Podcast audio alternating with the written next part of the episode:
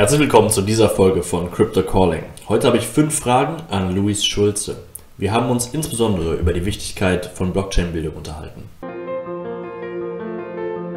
Herzlich willkommen zu dieser Folge von Crypto Calling, dem Podcast der Blockchain Founders Group. Heute sind wir wieder mit den Blockchain 5 Fragen am Start und ich habe einen sehr interessanten Gast heute. Heute ist Luis Schulze zu Gast. Er ist bei uns Advisor in den, äh, bei den Blockchain Superstars. Und ich wollte ihm ein paar Fragen dazu stellen, wie er sich das, äh, wie er das ganze Programm äh, mitempfindet und dann natürlich auch die fünf Fragen rund um den Blockchain, Space. Äh, Blockchain Space. Luis, herzlich willkommen bei der Show. Felix, äh, vielen Dank erstmal, dass ich da sein darf und für die nette Intro. Ähm, ich finde es immer schwierig am Anfang dann gleich äh, zu verstehen, was dann der Gast oder derjenige, der dann interviewt wird, macht. Und von daher glaube ich, hast du schon ganz gut abgerissen, was ich so den ganzen Tag tue und freue mich, die Fragen beantworten zu dürfen. Genau. Bevor ich aber, bevor wir damit anfangen, reißen wir noch mal ein bisschen genauer ab, äh, was du machst. Luis, was machst du eigentlich? Was mache ich eigentlich? Ja, ähm, gute Frage, die ich jetzt einfach versuche mal bestmöglich zusammenzufassen. Also ich bin ähm, hauptsächlich bei der Founders Foundation und der Hinterland of Things in Bielefeld unterwegs.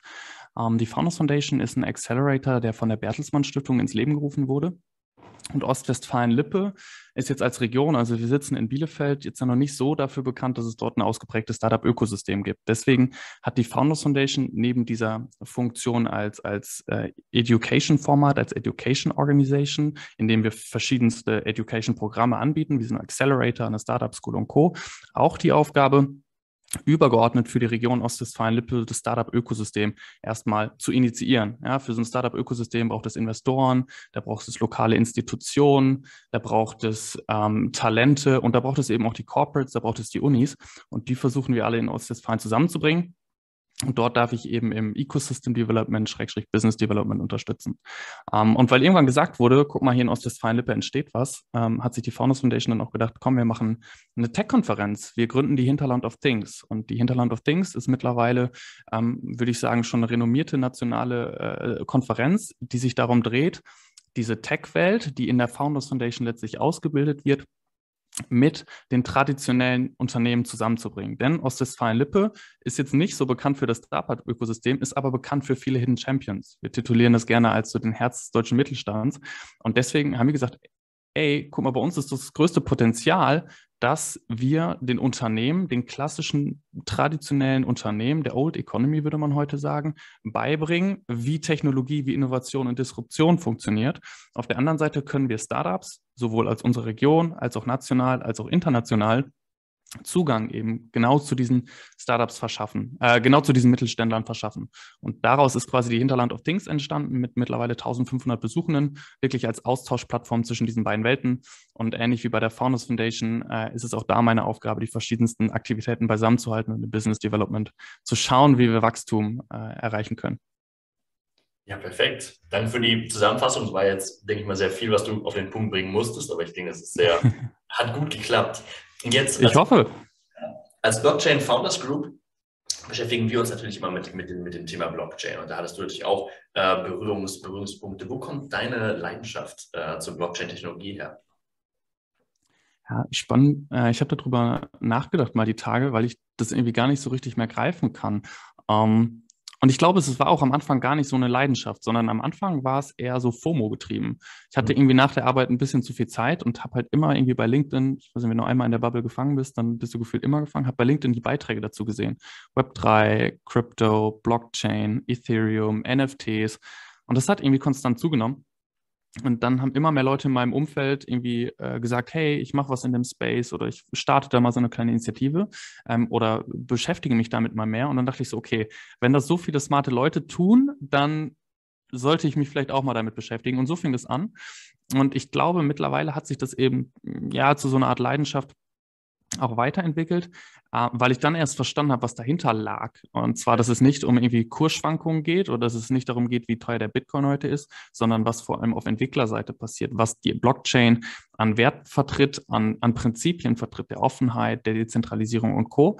Und ich glaube eben sehr stark an die Power von Ökosystemen, bedingt durch, durch meinen Hauptjob oder dem, was ich sonst den ganzen Tag tue. Und ich glaube, dass die Blockchain die optimale Unterstützung so der Infrastructure Layer für Ökosysteme sein kann. Und äh, als sich diese beiden Bilder so zusammengefügt haben, auf der einen Seite diese Technologien, auf der anderen Seite so dieses Ideal, wir arbeiten in Ökosystemen zusammen, ähm, war dann so der Gedanke in mir geboren, okay, da scheint was zu gehen. Ich glaube, das ist eine, eine, Entwicklung, also das ist auch ein, ein, Werdegang, den ich sehr gut nachvollziehen kann. Also wir waren auch ähm, natürlich über Bitcoin da als, als ersten Berührungspunkt aber dann, hey, was steht eigentlich dahinter? Welche Prinzipien stehen dahinter? Und dann tritt irgendwie die einzelne, äh, einzelne Coin zum Beispiel mega in den Hintergrund und denkst dann, okay, was können wir einfach längerfristig damit machen? Deswegen ist das für mich immer äh, sehr interessant. Was sind so die Trends, die du gerade äh, am, am meisten verfolgst im Blockchain-Space? Also ich glaube, wir kommen nicht drum herum, auch über NFTs in dem Punkt zu sprechen, wenn wir uns allein Handelsvolumen angucken, wobei gerade irgendwie heute in der Statistik sehen, dass das auch deutlich wieder runtergegangen ist. Wo ich aber viel mehr den Augenmerk drauf legen würde, ist zu schauen, was passiert eigentlich an realen Use Cases in der Industrie, in Unternehmen. Und da hat Adidas jetzt was äh, äh, verkündet zum Thema ähm, Tracking entlang der Supply Chain. Der digitale Produktpass fällt in ganz, ganz, ganz vielen Unternehmen, mit denen wir sprechen, immer wieder als Challenge. Und da zeigt sich jetzt eben, dass die Blockchain dafür eine entsprechende Lösung sein kann. Wir reden immer wieder Industrie über Tokenisierung entlang der Wertschöpfungskette ähm, von CO2-Zertifikaten und von sämtlichen SDG-Maßnahmen. Und auch da zeigt sich, die Blockchain kann eine Lösung sein, wie am Beispiel jetzt Nespresso. Alfa Romeo baut den ersten NFT äh, in ein Auto ein. Und das ist, was ich extrem spannend finde ähm, aktuell und was nach und nach wächst. Was passiert wirklich in der Industrie, in der traditionellen deutschen Unternehmenslandschaft, was mit der Hilfe der Blockchain, mit NFTs, mit DAOs oder allgemein mit Tokens ähm, zu lösen ist? Da hatten wir auch eine interessante Folge, jetzt mal den, den, den Shady Plug hier zu machen. Folge unserem Podcast äh, mit Michael Paul Kramer, wo auch die Potenziale für die Old Economy nochmal äh, behandelt wurden. Also falls, falls sich unsere Hörer den, den nochmal zu Gemüte führen äh, wollen, der ist auf jeden Fall da und der bereitet natürlich auch die ganze Tracking und Tracing ähm, ja. Thematik nochmal, nochmal komplett aus. Du hattest gerade NFTs angesprochen, du hast gesagt, okay, das, das ist jetzt gerade nicht. Was hältst du generell davon? Ja, also ich meine, du hast jetzt einmal den, den privaten Use Case, äh, der, der auch wahrscheinlich jetzt wieder ein bisschen abflaut vom Hype her, mhm. Hm, aber auch, auch den industriellen Use Case. Wie siehst du gerade den Hype? Äh, ich finde, wir bewegen uns gerade auf einem ganz schmalen Grad. Also auf der einen Seite ist es total gut, dass der Space oder gerade NFTs so viel Aufmerksamkeit bekommen, weil so wie es bei mir war, das zieht halt viel mehr Leute in so diesen Bann, in diese Faszination. Ey, guck mal, was, was geht eigentlich? Ähm, und das äh, äh, finde ich extrem gut. Es zieht Kapital und Menschen. Auf der anderen Seite zieht es eben auch Menschen an, die vielleicht nicht nur Positives im Sinn haben und die das vielleicht nicht für die Technologie machen. Und dadurch wächst die Anzahl der Scams. Ähm, wir reden über, über das ganze Thema OpenSea, Sicherheit der Wallets etc. Also da passieren auch viele Dinge, hinter denen ich jetzt gar nicht so stehen würde. Und deswegen ist das so die negative Seite für mich. Und äh, deswegen bin ich immer hin und her gerissen tatsächlich.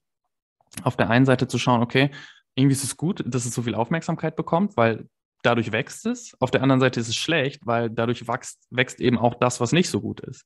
Ähm, und deswegen glaube ich, braucht es gerade diesen Hype. Also ich würde wahrscheinlich in Summe sagen, das ist positiv, mit der ganz klaren Sensibilität ähm, zu schauen, was ist wirklich so Technologie und was ist, was die Technologie enabled und was ist nur gerade mediale Reichweite, was ist nur Marketing, das hilft vielen Leuten jetzt das schnelle Geld zu besorgen oder Investoren jetzt irgendwie den 10x in, in zwei Wochen zu machen. Genau, ich glaube, das leitet sehr schön über zur nächsten Frage. Welche Herausforderungen siehst du eigentlich äh, gerade in, der, in dem Blockchain-Space? Insbesondere wenn wir uns jetzt über, über Bildung an, äh, über Bildung sprechen über, über, oder über ähm, generell die Scams, wo, oder auch zum Beispiel Regulierung. Gerade äh, Mika ist ja auch ein heißes Thema. Ähm, wo, wo siehst du gerade die Herausforderungen? Ja, ähm, ich glaube, dass, dass all die Facetten, die, die dazugehören, super gut mit dem Wort Bildung zusammenzufassen sind. Also ich glaube, ein Riesenthema ist das Thema Nachhaltigkeit im Proof-of-Work-Verfahren. Äh, also wir reden ja immer darüber, dass ähm, Bitcoin jetzt nicht so wirklich nachhaltig ist. So, das ist, glaube ich, ein großes Vorurteil, was immer wieder diesem Blockchain-Space gegenübersteht, was einfach auch in vielen Fällen, ich will gar nicht das total verherrlichen, aber was in vielen Fällen auch einfach aus einer Unwissenheit so argumentiert wird. Ähm, und dann haben wir das Thema NFTs, wo ich auch glaube, dass Bildung helfen würde, zu er erkennen zu lassen, mehr Leute erkennen zu lassen, dass dahinter hinter JPEGs eben eine Technologie steht, ähm, die deutlich höheres Disruptionspotenzial hat, als wir das heute vielleicht erahnen können. Um, ähm, und deswegen glaube ich, das sind so die beiden Hauptthemen plus wahrscheinlich noch so das ganze Thema Kursschwankungen im Bitcoin, Ethereum und Co. Wir alle reden über Währung und dann kommt immer das Vorurteil so, wie kann eine Währung denn so schwanken? Also ich glaube da an nichts und äh, das wird niemals ein Zahlungsmittel sein. Und auch da glaube ich wieder, wir sollten ja nicht über die, auf den Kurs gucken. Wir sollten nicht wissen, sind es heute 35.000, 40.000, 50.000, 60.000, sondern was kann DeFi? Das wäre vielleicht die richtige Frage, als um diesem Vorurteil zu entgegnen. Und deswegen glaube ich, all diese drei Facetten, die ich gerade immer primär wahrnehme, sind durch das Wort Bildung zu lösen. Ähm, Punkt. Ich sehe das, ich sehe das in gewisser Weise ähnlich. Wir haben aber ein Problem, also ich glaube, ich sehe da mehrere Probleme. Erstens, mhm. dass es ja ein hochkomplexes Thema ist. Ja, also wir sind ja nicht einfach äh, gestern aufgestanden, haben gesagt, oh, guck mal, jetzt habe ich, jetzt habe ich irgendwie DeFi verstanden. Ähm, das, das Ding ist auch, wenn wir uns zum Beispiel über, über, über Kursschwankungen äh, des Bitcoin unterhalten, dann haben wir natürlich auch bestimmte äh, Stakeholder auch dabei, die, die eigentlich jetzt dagegen sind, dass Bitcoin zum Beispiel als Zahlungsmittel irgendwann genutzt wird. Oder Bedingt. Ähm, von daher ist eine Frage, wie geht man mit diesen Herausforderungen um? Das heißt, wie können wir Bitcoin-Bildung äh, oder wie können wir jetzt eine Kryptobildung verbessern? Ähm, erstmal ein komplexes Thema. Zweitens, Leute sind auch nicht unbedingt dafür, dass es überhaupt gelehrt wird. Also wie sind deine, wie sind deine Lösungsansätze dahingehend? Ja, ich finde, du sprichst einen, spannenden Punkt an, so die Diversität in dem Space, weil häufig noch das Gefühl habe, ähm, dadurch, dass es sehr technologisch wirkt, dass es so, so ein Spielplatz der Tech-Elite ist. Ja, also die, die es irgendwie technologisch cool finden und so ein bisschen äh, ja, weiter in die Zukunft schauen, die beschäftigen sich halt damit und die bauen es gerade in dem Maße um, wie sie es für richtig halten. Also wenn man sich nur anguckt, wie viel Kapital und von welchen Quellen das Kapital in den Space ähm, fließt, dann sind das an einer Hand abzu abzuzählende Adressen. Und das kann oder ist gut zum jetzigen Zeitpunkt, aber gleichzeitig auch problematisch, weil es wenig divers ist. Und deswegen sollten wir da definitiv schauen, dass es diverser wird. Und dafür braucht es eben das Onboarding von mehr Personen. Dann sind wir wieder beim Thema Bildung, um diese Frage äh, auch noch zu beantworten. Und ich glaube, wie bei allem bedarf es erstmal dieser Bereitschaft, sich damit auseinandersetzen zu wollen, weil ganz klar, die Hürde liegt ja nicht darin, dass es nicht genügend Zugang zum Wissen gibt. Ja, wenn ich bei Google Blockchain eingebe, wenn ich bei YouTube Blockchain eingebe, wenn ich nur bei LinkedIn fünf Leuten folge, die darüber was schreiben, dann weiß ich schon mehr ähm, als wahrscheinlich 99 Prozent der Gesellschaft. Und deswegen erstmal diese Bereitschaft, dann zu zeigen, ey, ich, ich will irgendwie verstehen, was daran geht, auch wenn ich am Ende des Tages nichts in dem Space mache, muss ja nicht jeder davon überzeugt sein, aber zumindest mal diese Bereitschaft zu zeigen, guck mal, ähm, da ist etwas, was Potenzial hat, was womöglich Innovation treiben könnte. Ähm, und ich mache mir mal ein Bild darüber. Und dann sicherlich äh, im zweiten Schritt, nachdem ich so die ersten, den ersten Zugang gefunden habe, ähm, braucht es auch Bildungsträger, braucht es lokale äh, Investoren, braucht es weiteren Zufluss in den Space, sodass Institutionen, egal ob sie jetzt privat finanziert sind oder ob sie jetzt staatlich finanziert sind, das ganze Thema auch mit auf die Agenda nehmen, um einfach über, über die äh, geregelten Bildungsinstitutionen letztendlich Zugang ähm, über Wissen zu vermitteln das wiegt dann irgendwann so diese private Bildungsinitiative aus, die sicherlich uns gerade ausmacht, dass wir uns einfach autodidaktisch damit täglich beschäftigen und, und so die, die low-hanging fruits mitnehmen, die Quellen, die so vor der Haustür liegen. Und es braucht beides. Am Anfang mehr diese private Initiative und dann mittel- bis langfristig eben auch die ähm, Institutionen, die das fördern. Mhm. Als Nachfrage, ich stelle mir immer die Frage, müssen wir niederschwelliger werden? Also von der Art und Weise, wie wir das kommunizieren oder sind wir da bereits, eigentlich haben wir, haben wir bereits vernünftige Einsteigerangebote vom, von, von der Komplexität her? Ich, ich, glaube, du kannst es immer nieder, nieder, niedrigschwelliger gestalten so. Ähm, und sicherlich braucht es auch mehr Programme, die jetzt nicht hochtechnologisch sind, sondern so erklärt werden, äh, dass sie in Anführungsstrichen jedermann, jede Frau verstehen kann. Deswegen, ja, braucht es schon. Das ist halt so ein spannender Zwiespalt, wie viel ist Hohl und wie viel Bringschuld. Ja, also wie viel können wir geben und wie viel muss sich genommen werden. Und ich glaube, an beiden äh, Seiten dieser Schuldfrage, äh, wenn man sie so nennen will, ist noch zu arbeiten.